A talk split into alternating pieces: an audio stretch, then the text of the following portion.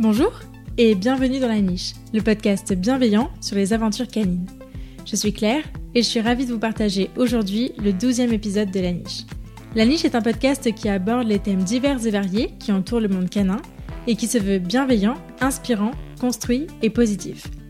Toutes les deux semaines, je vous partage mes conversations avec des personnes passionnées. Ils viennent raconter à mon micro les expériences et aventures qu'ils ont vécues avec leurs chiens leurs réussites, leurs plus beaux moments, mais aussi leurs difficultés et les leçons qu'ils en ont tirées. Aujourd'hui, je suis ravie de vous partager ma conversation avec Hélène. Hélène est naturopathe animalier et dans cette discussion, elle nous raconte son parcours avec ses animaux. Hélène nous explique ce qu'est la naturopathie et les problématiques qui l'ont conduit à cette belle médecine douce et holistique, des différentes techniques qu'elle utilise à l'influence de l'alimentation sur la santé de nos poilus, en passant par sa formation Hélène nous délivre tout un tas de bons conseils pour améliorer la santé générale de son animal. Alors que vous soyez déjà humain d'un chien ou que vous vous apprêtez à le devenir, cet épisode est pour vous. Mais je ne vous en dis pas plus et je vous invite tout de suite à rejoindre ma conversation avec Hélène. Salut Hélène Salut Tu vas bien? Ça va bien et toi? Oui, ça va, merci. Merci beaucoup d'avoir accepté mon invitation euh, pour ce nouvel épisode. Je suis ravie de t'accueillir euh, sur le podcast. Euh, on va commencer par une présentation. Je te laisse te présenter de la manière dont tu le souhaites. Ça marche. Alors, du coup, je m'appelle Hélène Ralda, j'ai 27 ans. Je suis basée en Suisse et je suis naturopathe pour animaux et enseignante spécialisée. Ok, trop cool. je crois que tu as pas mal d'animaux. Est-ce que tu peux nous les présenter? Oui, bien sûr. Alors, euh, j'ai pas mal d'animaux, mais j'ai pas mal d'animaux qui sont euh, pas forcément à moi toute seule. C'est-à-dire qu'on partage, parce que c'est des animaux de famille, par exemple. Mhm. Donc, la première, c'est ma chienne, qui est une border collie de 8 ans, qui s'appelle Wookie, euh, qu'on a en fait avec ma mère. Ensuite, une chatte qui est croisée sacrée de Birmanie, qui est aussi le chat que j'ai eu quand j'habitais chez mes parents, et qui est resté du coup chez mes parents. Et ensuite, euh, j'ai deux chevaux, euh, un cheval Appaloosa de 8 ans qu'on a en fait euh, avec mon conjoint, mais c'est vraiment mon conjoint, on va dire, qui s'en occupe beaucoup plus parce que lui, il est professionnel en équitation, puis c'est vraiment son cheval de, tête. Et moi, j'ai une petite pouliche Paint Horse qui prend 4 ans cette année et qu'on a commencé à débourrer là maintenant. Je voulais revenir un peu euh, sur, euh, sur ton parcours avec les animaux. Quelle est ton expérience avec les animaux? Est-ce que tu en as toujours été entourée ou est-ce que c'est une passion euh, plutôt récente? Alors, j'ai toujours adoré les animaux. c'est vrai que depuis toute petite, mes parents, ils me disaient, mais voilà, dès qu'il y avait un animal quelque part, tu allais le voir, tu restais des heures pour, pour le regarder, le caresser, être avec lui. Donc voilà, c'est quelque chose que j'ai toujours eu. Après, dans ma famille, on a eu des animaux plutôt du côté de mes grands-parents. Euh, mais habitant en ville, en fait, euh, avec mes parents, moi, j'ai commencé à avoir des animaux à 17 ans, quand on a mhm. pris euh, ben, ma jument, et puis, enfin, ma première jument, du coup, et ma chienne. Mais avant ça, on n'avait pas d'animaux parce qu'on est une famille qui aimons beaucoup voyager et puis qui tenons quand même un peu à notre liberté, le fait voilà, de pouvoir partir en vacances un peu n'importe quand, n'importe, n'importe où, et c'est vrai que ça collait pas forcément avec euh, le fait d'avoir un animal euh, voilà, chez nous. Donc, euh, donc c'est vrai qu'on a pris des animaux un peu plus sur le tard, mais jusque-là, j'ai toujours adoré les animaux et ça m'a toujours attiré. Alors du coup, tu nous as dit que tu étais naturopathe pour animaux.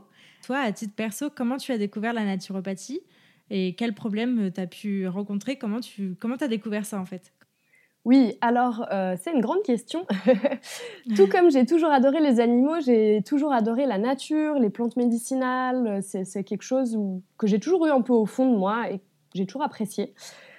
C'est vrai que moi, je suis tombée vraiment dans la naturopathie avec ma première jument qui s'appelait Kiwan et euh, que, j'ai eue du coup à mes 17 ans, qui était une jument euh, incroyable mais qui avait énormément de problèmes de santé. Et c'est vrai que j'étais euh, la propriétaire euh, type qui faisait appel à un vétérinaire tous les mois parce que ma jument, elle avait une pneumonie, des allergies respiratoires, euh, des problèmes cutanés, du parasitisme, des problèmes ostéo-articulaires. Donc, elle a vraiment eu énormément de choses. Puis ça s'enchaînait en fait. Dès qu'elle finissait quelque chose, elle commençait un autre problème.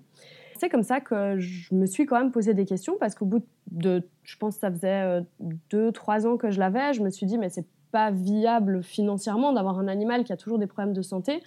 Et en plus, euh, bah voilà, il devrait exister des solutions qui font que ça améliore un peu son état.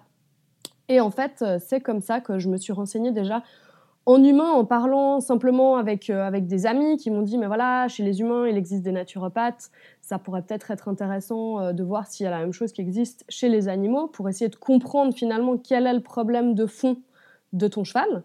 Et c'est un peu comme ça que je suis tombée là-dedans parce que euh, j'ai essayé de chercher des solutions euh, entre guillemets par moi-même. Je m'étais fait un petit cahier qui regroupait euh, tous les problèmes qu'elle avait eu, les dates, les traitements, etc.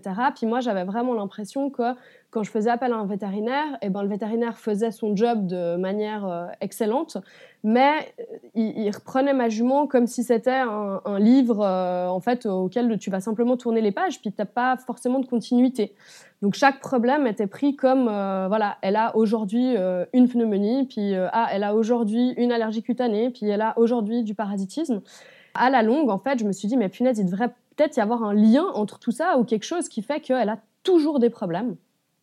Et voilà, c'est comme ça que je, suis, que je suis un peu tombée dedans et que je me suis intéressée à, à la naturopathie. Et tu as fait appel à un naturopathe ou pas du tout C'était plutôt tes recherches? Alors euh, non, à l'époque euh, où j'ai cherché, ça n'existait pas encore les naturopathes pour animaux, donc euh, j'ai pas pu faire appel à un naturopathe animalier. Par contre, j'ai fait appel à une vétérinaire de ma région qui, elle, était formée dans des médecines complémentaires. Elle faisait de l'acupuncture et de l'ostéopathie. Euh, et, en fait, en discutant avec elle, c'est elle en médecine chinoise qui m'a dit, mais effectivement, il y a un lien avec euh, toutes les problématiques qu'elle a. Enfin voilà, elle a commencé à me parler en jargon de médecine chinoise pour m'expliquer que je n'étais pas euh, en train de tourner folle et que vraiment, il y avait peut-être un dénominateur commun qui faisait qu'elle était toujours en, mauvais état, notamment au niveau du système immunitaire. Et c'est vraiment elle qui m'a fait un petit peu le déclic de me dire, mais punaise, je suis en, guillemets dans le vrai et je peux peut-être essayer de trouver des solutions euh, pour aider mon cheval. Ok, comment tu en as fait un, métier finalement euh, Comment c'est devenu euh, une activité professionnelle? C'était quoi ton parcours à la base et d'où tu venais? Alors moi à la base je suis enseignante spécialisée et c'est un métier que j'adore. Donc j'ai fait cette formation là mais c'est vrai que je l'ai fait un peu euh, comme deuxième choix dans le sens où, de base, j'aurais voulu être vétérinaire. Le problème, c'est qu'étant Suisse, en... l'école vétérinaire en Suisse est uniquement en allemand. Et voilà, j'ai des bases en allemand pour me débrouiller euh, voilà, quand je vais en Allemagne en vacances, on va dire, mais absolument pas pour faire des études vétérinaires. Donc je me suis redirigée vers l'enseignement, qui était une, deuxième branche que, que j'aimais beaucoup. Et en fait, bah, je suis tombée dans la naturopathie, comme je dis, à cause des problèmes, ou plutôt grâce aux problèmes de santé de ma jument, mais de base, c'était pas du tout pour en faire mon métier. C'était vraiment pour me dire, voilà, j'aimerais me former, parce que je trouve personne qui est formé, en fait, pour pouvoir aider mon cheval. Donc euh, vraiment, moi, dans ma tête, j'ai un métier que j'adore, qui est l'enseignement, et je voulais simplement, bah, quand j'avais fini mes formations, mes études dans l'enseignement, me dire, euh, voilà, je me forme dans quelque chose d'autre que j'aime aussi, mais euh, plus pour mon propre développement personnel. Et ce qui s'est passé, c'est que ben, en faisant mes formations, j'ai commencé à avoir euh, des bons résultats, puis à devoir aussi m'entraîner de plus en plus sur des animaux. donc j'ai demandé ben, à mes copines d'avoir leurs animaux comme cobayes, puis en fait j'ai réussi à améliorer la santé de leurs animaux à elles, puis il y a eu du bouche à oreille. Et en fait, ça m'est un peu tombé dessus, dans le sens où j'ai pas forcément cherché à devenir euh, naturopathe et puis à exercer euh, depuis le, début de mes formations. Mais, euh, mais en fait, ça s'est fait tout naturellement et, c'est génial. Je regrette pas du tout, mais c'était pas du tout ma première idée. Ok. Et du coup, ça fait combien de temps que, que tu exerces en tant que naturopathe animalier?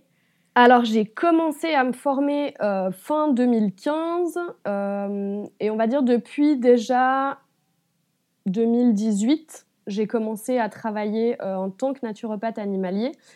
Euh, sachant que j'étais donc j'ai fini, j'ai fait une formation en médecine traditionnelle chinoise, donc euh, shiatsu acupressure.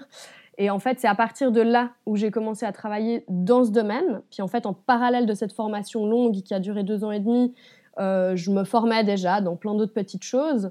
Par contre, de manière vraiment complète, on va dire, ça fait deux ans que je travaille, euh, que je travaille avec les outils, on va dire, que j'ai actuellement et euh, que, j'ai réussi à développer avec plusieurs formations longues. Mais j'ai commencé euh, à travailler un petit peu avant parce que comme on le verra un peu plus tard, la naturopathie c'est pas forcément une seule technique justement, c'est un mélange de plusieurs techniques puis ça prend du temps de se former.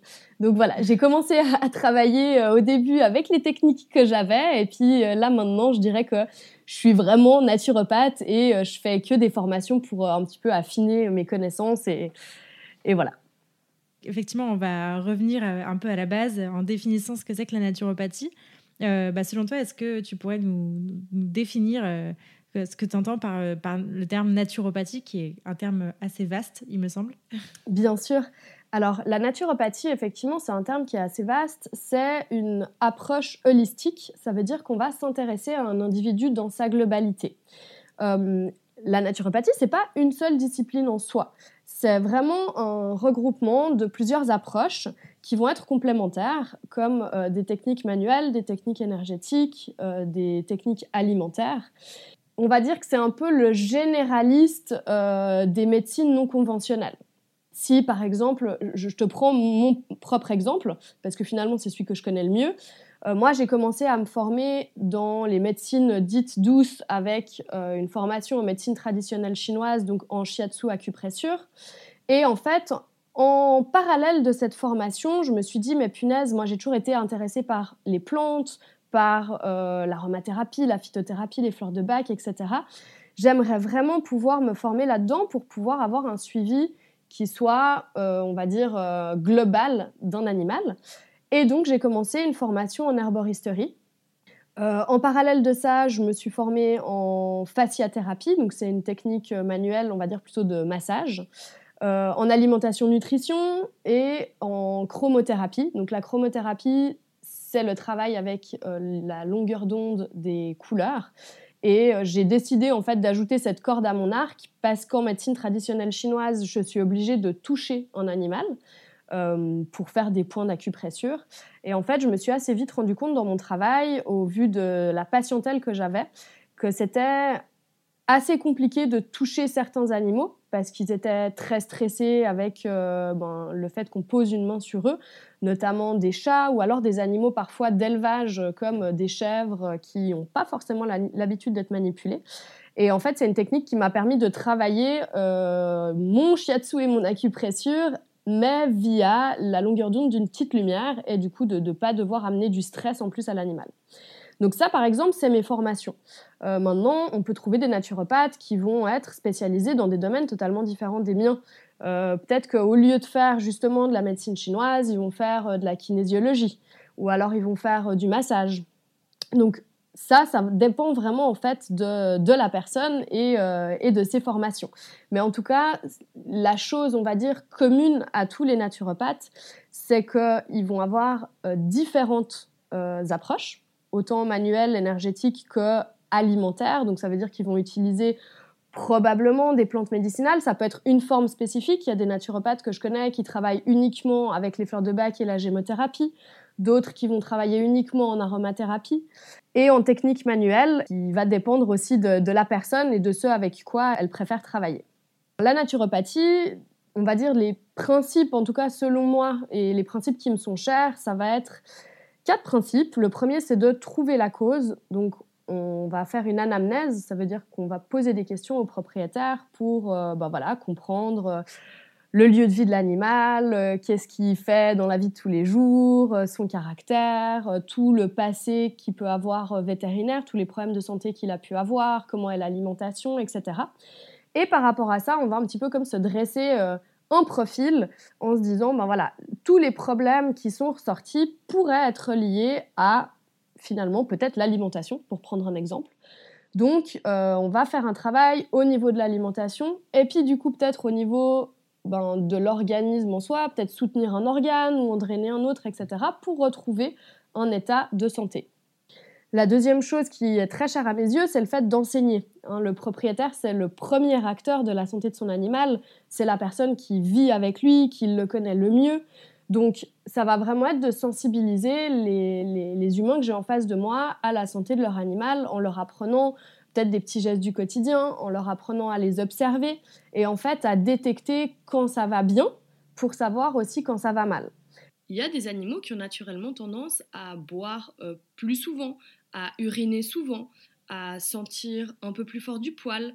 Et ça, c'est vraiment important de l'identifier de manière consciente pour ensuite pouvoir mettre des mots quand on voit qu'il y a un changement et quand on voit que ça va pas. Ça, ça va servir à la fois aux naturopathes qu'on va aller voir et qui va pouvoir ensuite travailler, bah, par exemple dans mon cas en médecine traditionnelle chinoise, je vais pouvoir avoir une anamnèse qui va être vraiment approfondie si le propriétaire arrive à répondre à mes questions, mais ça va aussi être hyper primordial pour aller voir un vétérinaire. C'est pas la même chose d'aller voir un vétérinaire en lui disant voilà, je viens parce que je vois que mon chien il va pas bien, il est un peu mou, et puis au contraire d'aller le voir en lui disant j'ai constaté que mon chien il a moins d'énergie, il boit beaucoup plus, il a une haleine qui est très forte, il a des selles qui sont euh, plus molles avec un petit glaire autour, etc., etc. Donc apprendre à observer, c'est hyper, hyper important. Après, quand je dis que mon rôle, c'est aussi d'enseigner, ça va être que dans mon travail, je vais avoir un certain toucher avec l'animal. Euh, peut-être que je vais travailler sur certains points d'acupressure ou alors euh, sur des techniques de massage. Et en fait, je vais donner, entre guillemets, des devoirs au propriétaire. Dans le sens où, moi, j'aimerais qu'il y ait un suivi, j'aimerais que le propriétaire, il devienne aussi un petit peu indépendant. Donc, euh, lui apprendre, par exemple, dans le cas d'un chien qui aurait de l'arthrose, euh, bah, comment masser telle ou telle partie du corps pour pouvoir soulager son chien. Ou si je fais des points d'acupressure à un moment donné, euh, alors clairement, je ne vais pas dire au propriétaire, euh, je dois revenir euh, tous les jours pendant une semaine pour retravailler sur ces points d'acupressure pour avoir un effet sur le long terme. Ben là, je vais montrer au propriétaire où sont les points d'acupression, comment les faire, et ensuite il pourra être autonome en fait dans son travail pour faire ces points tous les jours sur un protocole d'une semaine par exemple pour améliorer l'état de santé. Donc voilà, ça, ça va vraiment être mon rôle au niveau de l'enseignement ou en tout cas de la transmission des connaissances. Puis après, bien évidemment, ça, je pense que ça semble assez logique, mais sur le moment, je vais répondre à toutes les questions du propriétaire euh, et pouvoir l'aiguiller ben, dans, les, choses qu'il va me, me demander. Ensuite, ça va être d'individualiser. Alors, deux animaux qui vont avoir exactement le même problème de santé ne vont pas être pris en charge de la même manière.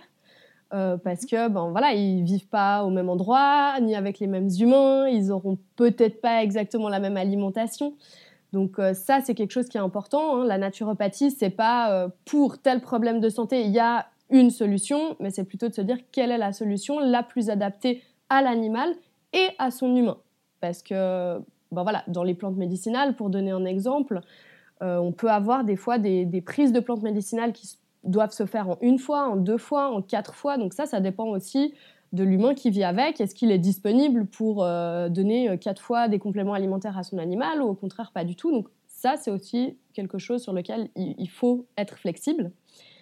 Et euh, la dernière chose, c'est qu'en tant que naturopathe, il faut être pluridisciplinaire. Ça veut dire qu'un praticien shiatsu, par exemple, n'est pas naturopathe parce qu'il a une technique manuelle, on va dire, euh, mais il aura pas forcément, euh, il va pas travailler au niveau de l'alimentation, au niveau des compléments alimentaires, etc. Mais par contre, il faut aussi reconnaître nos limites. Moi, je ne suis pas éducatrice, donc pour des problèmes de comportement, euh, oui, on peut effectivement donner des fleurs de bac pour essayer d'aider l'animal, mais la prise de fleurs de bac ne va pas régler le problème. Pour justement, comme je disais, essayer de trouver la cause du problème, si la cause du problème, c'est qu'il y a un souci au niveau comportemental, au niveau euh, purement éthologique, on va dire, de l'animal, moi, je peux émettre l'hypothèse que c'est un problème. Et dans ce cas, il faudra que je réfère à un éducateur pour pouvoir changer des choses au niveau de l'éducation, au niveau peut-être du milieu de vie. Et euh, moi, je peux accompagner ensuite en parallèle l'animal à peut-être gérer son stress, gérer ses émotions, mais finalement, la cause, c'est pas moi qui va la régler. Et ça, voilà, il faut en être conscient, il faut savoir l'accepter, puis il faut savoir référer. De même que je peux détecter des blocages chez des animaux. Et en fait, ces blocages vont être dus euh, à une problématique que je ne peux pas régler, puis il faudra que je réfère à un ostéopathe. Il y a une question que je, que je me posais et que je pense que les auditeurs peuvent se poser, c'est celle de l'articulation entre la naturopathie et la médecine plus conventionnelle, qu'elle soit humaine ou vétérinaire pour les animaux. Quelle est l'articulation entre ces deux euh, disciplines? Est-ce qu'elles sont complémentaires ou pas? Ou est-ce qu'elles se tournent plutôt le dos? Comment tu, vois le, comment tu vois les choses? Alors moi j'aime bien voir euh, la médecine vétérinaire et euh, la naturopathie comme des médecines totalement complémentaires dans le sens où moi je suis dépendante des vétérinaires parce que je ne peux pas poser de diagnostic, je ne peux pas faire d'examen, je ne peux pas faire de prise de sang. Donc en fait, moi je vais vraiment me baser sur le travail des vétérinaires. Et, je considère que je suis totalement complémentaire et que j'ai besoin d'avoir euh, ces données vétérinaires pour pouvoir travailler. Donc quand j'ai quelqu'un qui me contacte pour n'importe quel problème de santé, même des fois en me disant juste, bah voilà, j'ai l'impression que mon chat il va pas bien ou que mon chien il va pas bien, il est pas très en forme, etc. Je vais tout de suite rediriger vers un vétérinaire en disant, ok, allez chez un vétérinaire, faites une consultation, peut-être faites une prise de sang ou en tout cas faites l'examen que vétérinaire vous conseille. Puis une fois que vous aurez euh, les résultats et un diagnostic, là vous pouvez me recontacter et on va pouvoir mettre en place un suivi euh, finalement en parallèle euh, du, suivi vétérinaire. Donc moi, je le vois comme quelque chose de totalement dépendant. En fait, ma profession est dépendante des vétérinaires. Euh, et, et, en fait, souvent, on fait des fois l'amalgame de dire... les médecines naturelles, ça veut dire qu'on est anti-vaccin, anti-vermifuge, anti-traitement chimique, etc. pas du tout, en fait. Je pense vraiment qu'on a besoin parfois de passer par du chimique pour pouvoir retrouver un état de santé. Après, c'est sûr que peut-être qu'on, pour certains problèmes, on va se dire, on va essayer d'abord de donner un traitement euh, via les plantes. Et si ça fonctionne pas, on va passer sur du chimique. Donc voilà, je pense qu'on est vraiment euh, dépendant l'un de l'autre.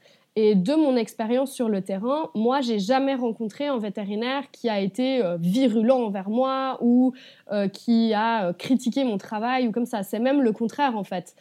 j'ai pour donner des exemples tout bêtes, mais en général, quand j'ai des, gens qui me contactent pour des gros, gros problèmes de santé, euh, je demande à, au propriétaire de mettre au courant le vétérinaire qu'il va y avoir un suivi qui va être fait avec un naturopathe, qu'il va y avoir euh, peut-être une prise de plantes, etc. Et la plupart des vétérinaires euh, répondent oui, oui, c'est très bien, moi je m'y connais pas forcément là-dedans, mais si vous pouvez faire ça, ça fera pas de mal, c'est super. Donc voilà, j'ai vraiment un retour qui est extrêmement positif. Euh, j'ai des chevaux, mmh. par exemple, avec qui j'ai travaillé, qui sortaient de la clinique vétérinaire de Lyon, euh, donc la clinique étudiante, en fait, là où justement les, étudiants font leurs études, et qui, en fait, quand les personnes annonçaient aux vétérinaires sur place qu'ils allaient se faire accompagner avec un suivi via des plantes médicinales, etc., les vétérinaires étaient au contraire totalement d'accord à dire mais c'est super, c'est vraiment ce qu'il faut, etc. Donc moi, j'ai vraiment cette réalité sur le terrain qui, qui, apparaît. Et je pense de, qui apparaît même de plus en plus parce que j'ai même eu, alors avec le Covid, malheureusement, ça n'a pas pu se faire, mais des demandes de vétérinaires euh, en France pour organiser des stages euh, pour des cabinets vétérinaires, justement, avec la vétérinaire et euh, les assistants, sur des thématiques spécifiques. Alors en plus, dans ce cas-là, c'était par rapport à l'alimentation des chiens. Donc, donc voilà, il y a vraiment, je pense, cette ouverture qui se fait et il faut vraiment voir le naturopathe comme l'accompagnant, euh, enfin celui qui va juste donner le petit coup de pouce en plus du suivi vétérinaire. Ok, trop cool. Bah, c'est hyper intéressant en tout cas. Merci beaucoup. Je voulais revenir un peu sur les, les différentes disciplines. donc toi, tu tu exerces et sur lesquels tu t'es formé. Euh, est-ce que tu pourrais un peu nous les relister? Tu en as parlé euh, tout à l'heure, mais est-ce que tu pourrais nous les, les relister en nous les expliquant euh, peut-être un peu plus? Bien sûr. Alors, la médecine traditionnelle chinoise, comme je disais, je, me suis formée en shiatsu acupressure. Donc ça, concrètement, c'est plus ou moins la même chose que l'acupuncture. Ça veut dire qu'on va travailler sur les méridiens énergétiques de l'animal et en fait travailler au niveau des points d'acupuncture, mais avec nos mains, avec un moxa, c'est un bâton d'armoise qui est chauffé, euh, pour, euh, pour stimuler en fait l'énergie sur les méridiens d'acupuncture. Donc euh, ça, ça découle de la médecine traditionnelle chinoise. C'est la première technique que j'ai appris à appliquer. L'acupuncture, pour, pour rappel, c'est plutôt le travail avec des aiguilles, normalement, c'est ça? Exactement. L'acupuncture, c'est le travail avec les aiguilles sur des points d'acupuncture, du coup. Et par contre, ce travail-là, il est réservé aux vétérinaires parce que on passe la barrière de la peau en plantant des aiguilles, aussi fines soient-elles. Donc, c'est pas une technique qu'il est possible d'exercer quand on n'est pas vétérinaire. D'accord, ok. D'où les, les points d'acupuncture travaillés à la main ou euh, avec, un, avec le bâton. Exactement, c'est ça. Ok, d'accord. Ensuite, du coup, la chromothérapie. Donc la chromothérapie, comme je l'ai expliqué, c'est un travail avec euh, une petite lampe qui va avoir des faisceaux lumineux de différentes couleurs. On part du principe que chaque couleur a une longueur d'onde différente et donc va agir au niveau des tissus et des organes de manière euh, différente. Moi, je vais m'en servir euh, sur des points d'acupressure, en fait, comme je l'aurais fait en apposant mes doigts ou en moxa, comme je disais, principalement sur des animaux qui vont être très stressés et très mal à l'aise avec euh, le contact de la main. Et ça peut aussi euh, être travaillé en local. Par exemple, sur euh, une tendinite, je vais pouvoir travailler directement sur le tendon avec ces faisceaux de lumière. Donc ça, finalement, c'est une technique que j'ai décidé de, dans laquelle j'ai décidé de me former pour pouvoir avoir un panel plus large d'animaux sur lesquels j'ai la possibilité de travailler. Parce que, comme je l'ai dit, à mes yeux, en tout cas, euh, de travailler en technique manuelle sur un animal qui est euh, totalement en stress, c'est pas bénéfique. Donc, voilà, je me suis dit, mais comment est-ce que je peux faire quand on me demande de manipuler un animal qui, voilà, qui n'accepte pas le contact de la main?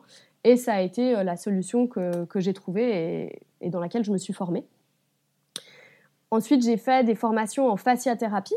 donc ça, comme je disais, ça s'apparente à du massage. Donc on va travailler plus au niveau musculaire, on va dire, de l'animal. J'ai fait une formation de trois ans, une formation longue en herboristerie et en herboristerie humaine, parce que, encore une fois, à l'époque où j'ai décidé de me former là-dedans, il n'existait pas de formation en herboristerie spécifique aux animaux qui correspondent à ce que j'attendais, c'est-à-dire une formation qui, voilà, qui, nous donne un, contenu quand même assez costaud pour pouvoir euh, travailler là-dedans. Euh, et qui soit pas une petite formation sur une semaine, par exemple. En tout cas, c'est pas moi ce que je recherchais à ce moment-là. Donc, je me suis formée euh, là-dedans et là, on a fait de la phytothérapie euh, classique, de l'aromathérapie, de la gémothérapie, des fleurs de bac. Euh, on a travaillé au niveau des teintures mères. Donc, on a vraiment eu un, travail énorme autour des plantes médicinales dans tous leurs aspects. Et on a fait aussi un petit peu tout ce qui était la médecine traditionnelle chinoise. C'est vraiment une école qui est basée sur la médecine traditionnelle chinoise. Donc, on a travaillé avec les plantes euh, occidentales finalement en lien avec les principes de médecine traditionnelle chinoise. Et aussi un peu sur l'homéopathie, parce qu'une des fondatrices de l'école est homéopathe.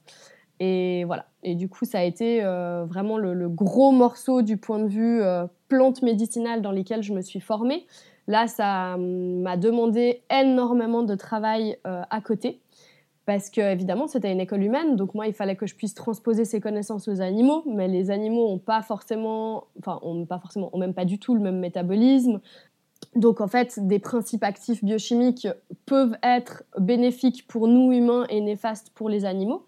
Donc ça, ça a été tout un travail que j'ai dû faire à côté avec énormément de lectures, euh, de, livres, d'échanges aussi avec euh, des vétérinaires, euh, avec mes enseignants.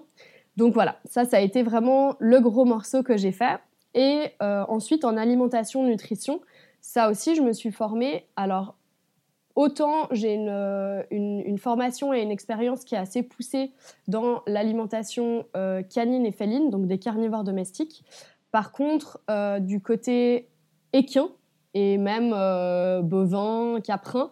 Euh, là, j'ai vraiment les bases de l'alimentation. Ça veut dire que je vais pouvoir accompagner sur des, changements alimentaires euh, assez basiques, on va dire, faire des petits calculs de ration, etc.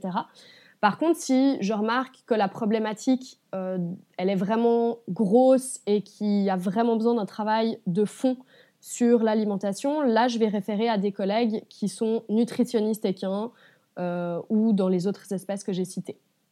D'accord, ok. Après, comme je disais, c'est vraiment euh, moi mes envies de formation et puis euh, ce que mm. j'ai souhaité faire.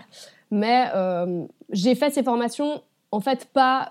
Enfin, c'est toujours la même chose. Moi, je suis assez dirigée par qu'est-ce que j'aime faire. Et je me suis mm. dirigée dans ces formations parce que c'est des éléments qui m'intéressent et pas parce que j'ai envie d'être naturopathe et pour être naturopathe, il faut faire ça et ça. Euh, ça a vraiment été des, formations pour mon intérêt personnel parce que euh, je suis passionnée des plantes, euh, j'adore la médecine chinoise. Et voilà, et du coup, je suis tombée dedans comme ça. Oui, oui, en fait, tu as, as un peu créé ton parcours de formation pour devenir le naturopathe que tu voulais être. C'est ça, en fait. Exactement. Et ça, je pense que c'est très important ben voilà, de se former dans les domaines qu'on aime. Puis c'est de toute façon, c'est ah, vu la quantité de travail que, que ça demande personnel à côté, eh ben, il faut être motivé pour le faire en fait. Ouais. Est-ce qu'aujourd'hui, il existe des formations euh, pour devenir naturopathe animalier? Est-ce que maintenant, ça existe? Alors oui, maintenant, ça existe. Ça existe autant, euh, il me semble, à 100% à distance, il me semble, et euh, en présentiel. Comme j'ai dit, moi, je ne peux pas donner d'avis ou en parler parce que ce n'est pas du tout ce que j'ai fait. Mais j'ai des naturopathes animaliers qui m'ont contacté et qui m'ont expliqué justement que dans leur parcours de formation, ils s'étaient formés dans ces écoles-là. Donc euh, effectivement, maintenant c'est des choses, euh, c'est des choses qui existent, il y en a de plus en plus, donc, euh, donc voilà, c'est vraiment chouette. Ok, trop cool. Je voulais revenir un peu sur les animaux sur lesquels tu interviens. Donc, tu en as cité pas mal, mais globalement, qui sont tes clients? Qui sont mes qui clients sont tes patients? Alors, qui sont mes clients? On va dire principalement, là où j'ai le plus de clientèle, ça va être en chevaux et en chiens. Ensuite, je vais avoir beaucoup de chats euh, de lapins. c'est assez rigolo. J'ai aussi des suivis dans tout ce qui va être basse-cour, des poules par exemple, des gens qui ont des poules chez eux et puis qui veulent euh, voilà, améliorer leur, euh, leur santé. et ensuite, j'ai des gros animaux, donc ça va être enfin, des, animaux plutôt d'élevage, où ça va être basé sur vaches, chèvres, un tout petit peu de moutons. Mais voilà, ça c'est vraiment, on va dire, les, les, gros morceaux que je vais faire. Euh, j'ai eu en accompagnement euh, un perroquet, par exemple, mais euh, voilà, pour lequel, quand la personne m'a contacté, je lui ai dit que moi j'avais de l'expérience un peu avec les, poules, mais c'est vrai que les perroquets, j'avais jamais travaillé avec. Alors on a eu des très bons résultats, mais, mais voilà, tout ce qui va être NAC, par exemple, j'ai pas du tout de, formation là-dedans. C'est vrai que moi je me suis basée en médecine chinoise, par exemple, avec les oiseaux, sur euh, les, planches que, je connais et que j'ai travaillé. Puis du coup, j'ai approfondi en me disant, ben voilà, j'ai euh, cette demande-là. Alors en toute transparence avec la personne, hein, en lui disant que moi, ben j'étais pas formée dans les oiseaux, mais que voilà, je voulais bien essayer du coup en, médecine chinoise de travailler avec. Principalement, ouais, ça va être chien, chat, lapin, chevaux, vaches, chèvres. Ok, d'accord. Et euh, sur les, euh, les, vaches, euh, chèvres, moutons, comme tu as pu citer, comment ça se passe? C'est des, des, élevages qui t'appellent parce qu'il y a un souci sur un individu particulier ou comment ça se, comment ça se fait? Oui, alors il y a de tout. Il y a des, des, des, gens qui ont simplement des chèvres de compagnie, par exemple pour tourner le mhm. jardin ou comme ça. Donc je vais avoir ces personnes-là. je vais avoir aussi des petits élevages qui vont me contacter parce qu'ils remarquent des problèmes euh, de santé. Alors ça peut être, ça dépend un petit peu en fait de, l'élevage. Parfois ça va être en individuel en me disant bah voilà j'ai une chèvre qui a euh, un problème cutané euh, récurrent, toujours le même, etc. Donc dans ce cas-là je vais travailler sur cet individu. Après, ça m'arrive aussi que ce soit euh, un petit élevage euh, qui me contacte parce qu'il remarque que d'un coup, à telle saison, il y a toujours les mêmes problématiques qui reviennent. Donc, euh, plutôt pour travailler sur le troupeau de manière générale. Ok, ok. Hyper intéressant du coup. Très intéressant, ouais. ouais. Et du coup, sur, quel, sur quel type de problématique tu interviens alors? Pourquoi les gens te font appel généralement? Oui, alors si on parle des chiens, par exemple, plus spécifiquement, je vais avoir euh, deux types de clientèle, deux catégories de clientèle.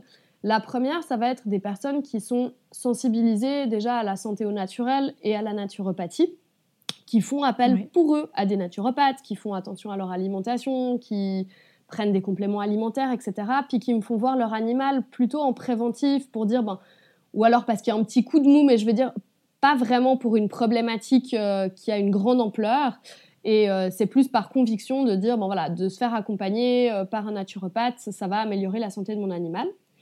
Et le deuxième profil que je vais avoir, c'est des gens qui me contactent plutôt en désespoir de cause parce qu'ils ont un animal qui présente, un chien qui a énormément de problèmes de santé, des, des, très très gros problèmes au niveau cutané, au niveau digestif, etc. Euh, qu'ils ont essayé plein de traitements et d'accompagnements avec euh, des vétérinaires et finalement que l'animal n'arrive pas à retrouver à 100% un état de bonne santé, ou alors ça va mieux pendant quelques temps, puis ça rechute, etc. Et dans ce cas-là, il me contacte un peu en me disant, ben voilà, je suis désespérée, euh, ça fait euh, deux ou trois ans que j'ai essayé euh, tout ce que le vétérinaire m'a proposé. Même là, le vétérinaire me dit ben, que voilà, ma foi, c'est un petit peu, faut s'habituer à avoir notre animal dans cet état-là parce qu'il y a rien qui fonctionne vraiment. Puis c'est juste un animal qui a une sensibilité particulière au niveau digestif ou comme ça. Et, voilà. Et du coup, là, je suis appelée à intervenir sur des, gros problèmes chroniques qui durent depuis des années euh, pour essayer de faire un traitement de fond et d'accompagner l'animal pour qu'il retrouve la santé.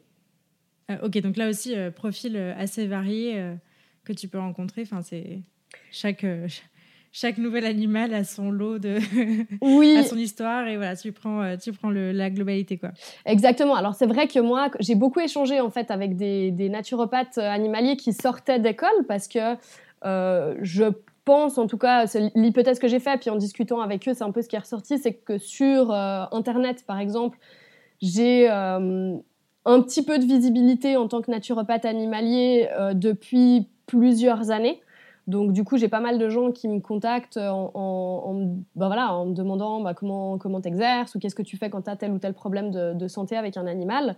Et c'est souvent ce que je dis, c'est qu'à l'école, on t'apprend euh, en formation, on t'apprend, bah, voilà, le chien, il va venir parce que il a euh, une diarrhée chronique. Bon, bah, sur papier, tu te dis c'est bon, un problème de santé, je peux gérer. Mais en fait, euh, c'est jamais la réalité. En réalité, il a un problème de diarrhée chronique, et puis en fait, il a des vomissements quand il mange telle ou telle chose, et puis en fait, il se gratte les oreilles, et puis euh, il y a ci, il y a ça. Donc, on, est toujours hmm. amené à avoir des problèmes qui sont beaucoup plus complexes que le simple petit symptôme qui sort de manière isolée. Donc ça, c'est vrai que c'est pour ça que je dis qu'on est en continuelle formation tout le temps, parce que chaque animal va nous amener euh, des nouveaux questionnements, une nouvelle problématique, une nouvelle manière de prendre les choses. Alors, tu as dit tout à l'heure euh, quelque chose qui m'a interpellée. Euh, moi, je, je, suis une grande convaincue de l'alimentation crue, pour, en tout cas pour les chiens. Enfin, j'ai beaucoup vu de, de, grandes différences euh, depuis que Charlie est, passé à l'alimentation crue. Je voulais savoir, selon toi, euh, quel est le, rôle de l'alimentation dans, la santé de notre animal? Est-ce que toi, tu t'en sers euh, comme un levier principal d'amélioration de la santé des animaux? Alors effectivement, je pense que c'est quelque chose qui est vraiment primordial pour les animaux, euh, l'alimentation. Euh, c'est un acte qu'on va faire au quotidien, tous les jours, donc euh, ben, ça va forcément influencer l'état de santé, les organes, etc. C'est vrai que moi, alors Wookie, pour le coup, elle a toujours été à l'alimentation crue, mes chats aussi. C'est quelque chose qu'on a fait de manière très naturelle avec ma mère à l'époque, du coup, quand on a eu notre chienne. Moi, j'ai un parcours un peu atypique là-dedans, dans le sens où j'ai jamais eu d'animaux qui ont été nourris à l'industriel. Euh, la première chienne qu'on avait, en fait, que ma grand-mère avait, avec qui j'ai grandi, euh, qui est morte euh, à 18 ans, croisée Flatcoat Retriever, donc vraiment un cas assez, on va dire, spectaculaire de chien en bonne santé jusqu'à très très tard.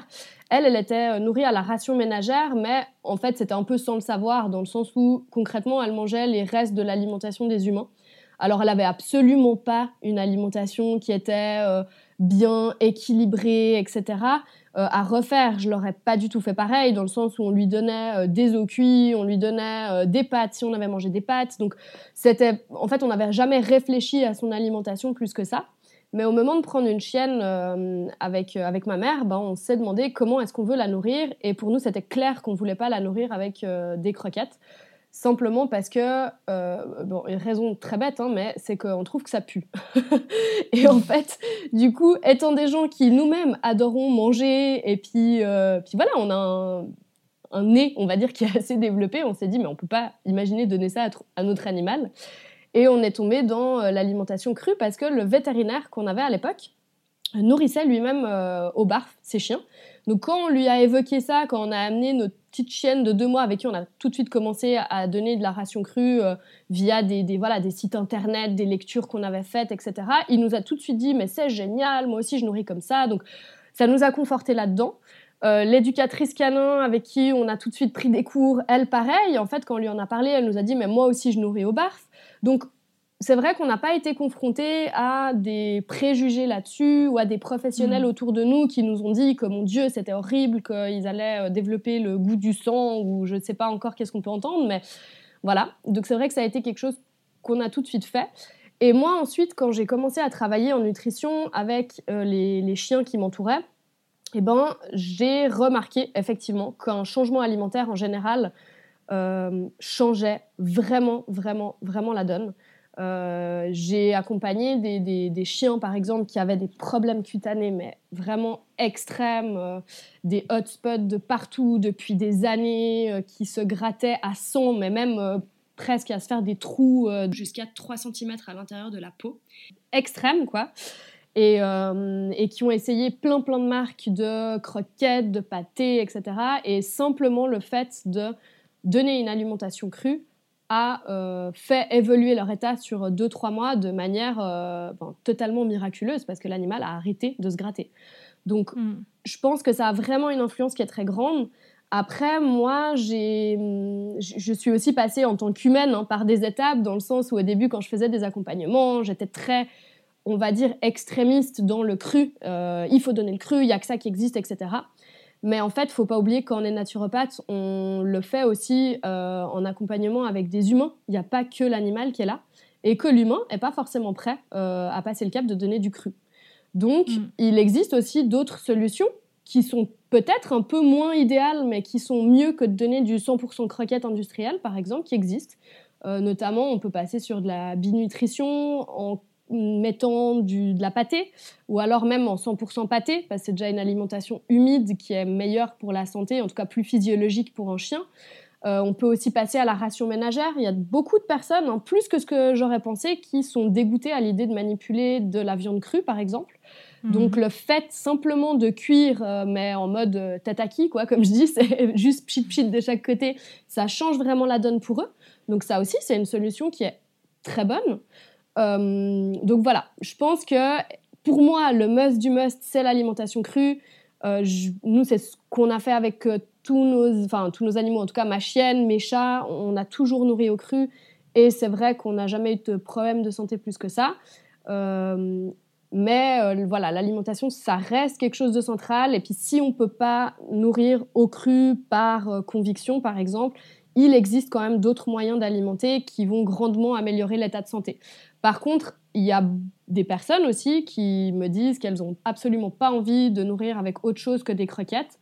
Euh, et ben là, je leur dis clairement, et je le sais, que moi, je serais limitée dans l'action que je pourrais avoir au niveau de, euh, la problématique pour laquelle on m'appelle. Hmm. Euh, par exemple, un problème, bah, j'ai repris l'exemple du problème cutané, mais c'est souvent un des problèmes cutanés et digestifs, c'est on va dire les deux problématiques qui peuvent être vraiment miraculeuses avec un passage à l'alimentation plus physiologique, on va dire. Euh, et puis quand c'est des personnes comme ça qui me contactent et qui me disent moi je veux pas changer de croquette, euh, euh, j'ai ces croquettes là et puis je, je, suis pas du tout ouverte à la discussion là-dessus, je veux travailler que avec les plantes, ben là je leur dis clairement que peut-être qu'il y aura un tout petit changement, mais que ce sera en guillemets que rajouter un sparadrap quoi. On va pas on va pas pouvoir travailler sur la cause euh, là, ce sera vraiment juste du bricolage pour dire comment est-ce qu'on arrive à limiter les symptômes ou rendre les symptômes plus agréables. Ok. Donc finalement, euh, euh, de manière générale, pour, pour améliorer l'état de santé de, notre animal, le, premier levier sur lequel tu conseilles d'intervenir et tu interviens, c'est principalement sur l'alimentation avant d'explorer d'autres méthodes? Alors oui, c'est vraiment, je pense, euh, un point central, c'est de savoir quelle est l'alimentation de l'animal, effectivement. Et puis après, autour, on va rajouter, vont venir toutes les autres méthodes, mais voilà, c'est un petit peu comme en humain finalement. Hein, quand on, enfin, faut qu'on agisse sur l'alimentation, c'est vraiment, comme je dis, en fait, c'est un acte qu'on fait tous les jours de toute l'année. Et donc, c'est quelque chose qui est ultra important euh, du point de vue euh, de l'organisme, quoi. Euh, donc, oui, à mes yeux, vraiment, l'alimentation, c'est un point qui, doit être central. Euh, mais après, il faut pas tout remettre dessus. Euh, il y a des mm. animaux, moi j'ai des animaux en suivi qui ont des problèmes cutanés et qui ont des problèmes digestifs et qui sont à la ration ménagère ou qui sont au cru. Donc c'est pas non plus le remède miracle en disant bah voilà si tous les animaux passaient tous les chiens passaient au cru voilà il y a 100% des problématiques qui vont être réglées. Mais par contre je pense que dans bien 50% des cas et encore là je suis un peu faible sur mon pourcentage ça règle déjà à ça tout seul comme solution une problématique. Ok très bien. Autre, autre question conseil que les auditeurs pourraient se, se poser. Euh, selon toi, quand est-ce qu'il faut faire appel à un naturopathe? Est-ce que c'est mieux en prévention ou est-ce que c'est quand on a un problème les deux. c'est vrai que dans un monde idéal, on ferait appel à un naturopathe euh, au moins une fois par an euh, pour faire de la prévention, effectivement, voir un petit peu déjà les petits déséquilibres qui peuvent être en train de s'installer et puis réussir à, prendre le problème avant même qu'il devienne visible et qu'il prenne de l'ampleur. Euh, en médecine chinoise, par exemple, en acupuncture, en shiatsu, euh, en acupressure, on va aller voir un professionnel normalement quatre fois par an à chaque changement de saison. Euh, après, c'est sûr que c'est un coût. Je veux dire, faut, faut pas se, se mentir non plus. Donc, c'est possible pour certains animaux de les voir que une fois par an ou que deux fois par an.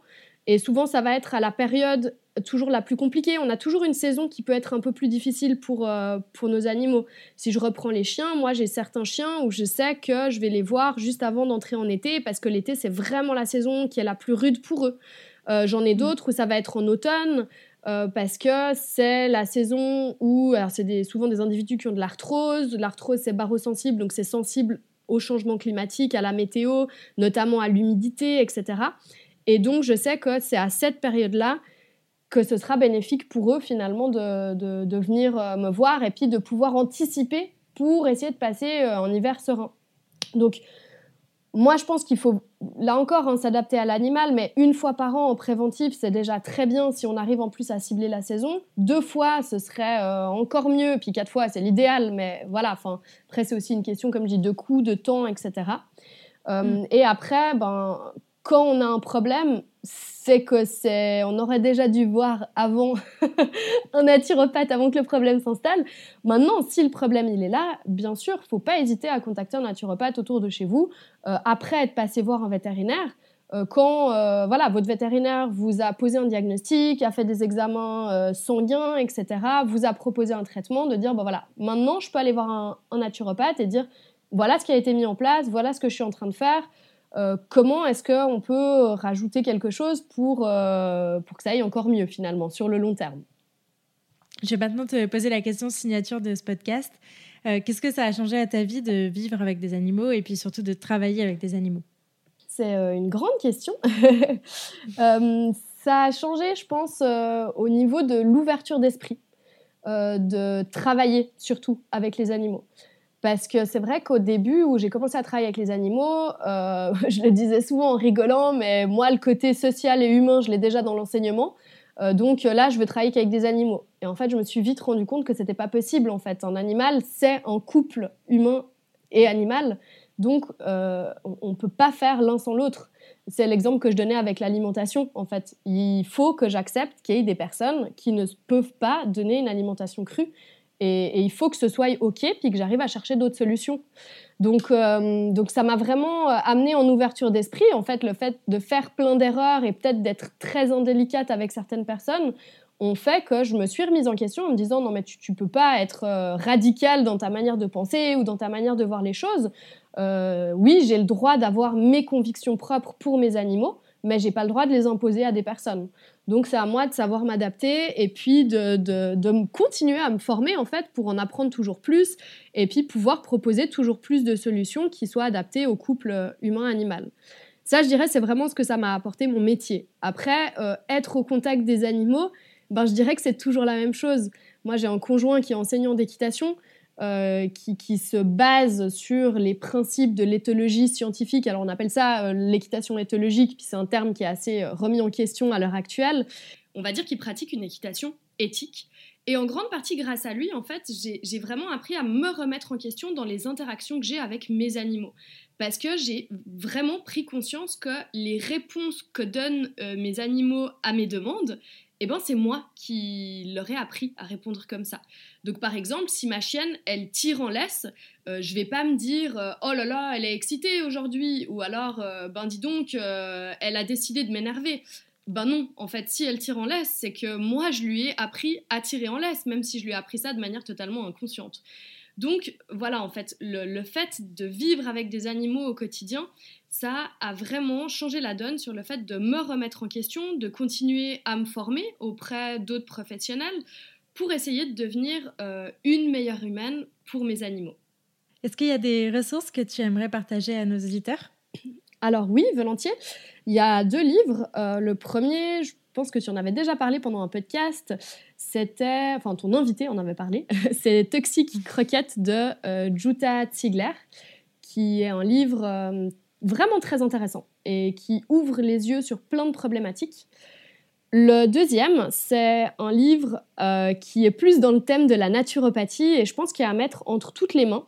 Ça s'appelle Soins naturels pour les chiens de Françoise Heitz, qui est une docteure vétérinaire. Et en fait, c'est un livre qui va vraiment parler de phytothérapie, gémothérapie, aromathérapie, les hydrolats, euh, l'homéo, etc. etc. Et, c'est un super livre justement pour, euh, pour commencer à mettre un orteil, on va dire, dans tout ce qui va être naturopathie ou médecine au naturel. c'est un livre qui est très bien fait, qui est très clair, qui est très sécuritaire. Ce que je trouve intéressant, c'est qu'elle propose pas 10 000 euh, plantes. Donc, elle, elle, se concentre quand même sur des plantes principales en gémothérapie, en aroma, etc. Donc, ça le rend vraiment euh, à la fois riche et puis, euh, puis, puis facile d'utilisation. Donc, mhm. donc voilà, c'est vraiment les, les, deux bouquins que je conseille là-dessus. Ok, trop cool. Et du coup, j'en profite pour, pour rebondir sur le premier livre que tu as conseillé. il a été conseillé par, par Estelle et Megan. Euh, que j'avais reçus qui font partie de la société Q-Wild, euh, avec qui j'ai enregistré un épisode sur le barf. Donc, euh, si jamais la partie sur l'alimentation là dans cet épisode vous a intéressé, je vous invite à aller écouter cet épisode qui était spécifique sur le barf. Voilà. trop cool. Bah, écoute, où est-ce qu'on peut rediriger les auditeurs qui voudraient suivre ton travail, ton, tes aventures, ton quotidien? Oui. Euh, alors, j'ai une page Facebook qui s'appelle HR Naturopathie Animale, sur laquelle euh, ils peuvent me retrouver. Alors, c'est vrai que je, suis finalement euh, assez peu active en ce moment sur la page Facebook, mais voilà, c'est toujours un, endroit où je suis présente. ensuite, j'ai un profil Instagram, pareil, HR en bas, je crois, naturopathie animale. Euh, et puis, euh, mon site internet, où de nouveau, c'est euh, hr-naturopathieanimale.com, sur lequel ils peuvent me retrouver. pas hésiter à m'envoyer un email ou voilà, ou m'envoyer un message sur une de ces plateformes si jamais vous avez des questions. Et puis, dans tous les cas, c'est ce que je conseille souvent, mais n'hésitez pas à vous renseigner aussi aux naturopathes qui sont autour de chez vous parce que voilà, je suis naturopathe pour animaux, mais je suis pas la seule euh, et, je pense que suivant les problèmes de santé, moi je fais des accompagnements à distance si jamais euh, il y a besoin, mais euh, c'est aussi possible de trouver des gens autour de chez vous ou moins loin que chez vous que, la Suisse pour vous faire accompagner. Donc voilà, n'hésitez pas non plus à vous renseigner. Il y a des, personnes très très bien qui, qui, existent un petit peu partout en France. Bah, merci beaucoup Hélène pour ce bel épisode. Je suis ravie de t'avoir accueilli en tout cas et merci beaucoup. Merci à toi. Salut. Salut. Merci beaucoup de vous être rejoint à ma conversation avec Hélène et de l'avoir écouté jusqu'au bout. J'espère que ce nouvel épisode vous a plu et si c'est le cas, je vous invite à en parler à des amis qui pourraient aider et à le partager sur les réseaux sociaux en nous taguant hr underscore naturopathie animale et la niche podcast. Si vous souhaitez soutenir ce projet, vous pouvez aussi me laisser une note et un commentaire sur la plateforme que vous utilisez pour m'écouter. Ça aide beaucoup le podcast à se développer. Pour enrichir votre écoute, n'hésitez pas à visiter mon site, laniche-podcast.fr. Et enfin, pensez à vous abonner au podcast et à me suivre sur Instagram pour ne rien rater des prochains épisodes. Ils arrivent très vite. D'ici là, prenez soin d'eux, prenez soin de vous et je vous dis à la prochaine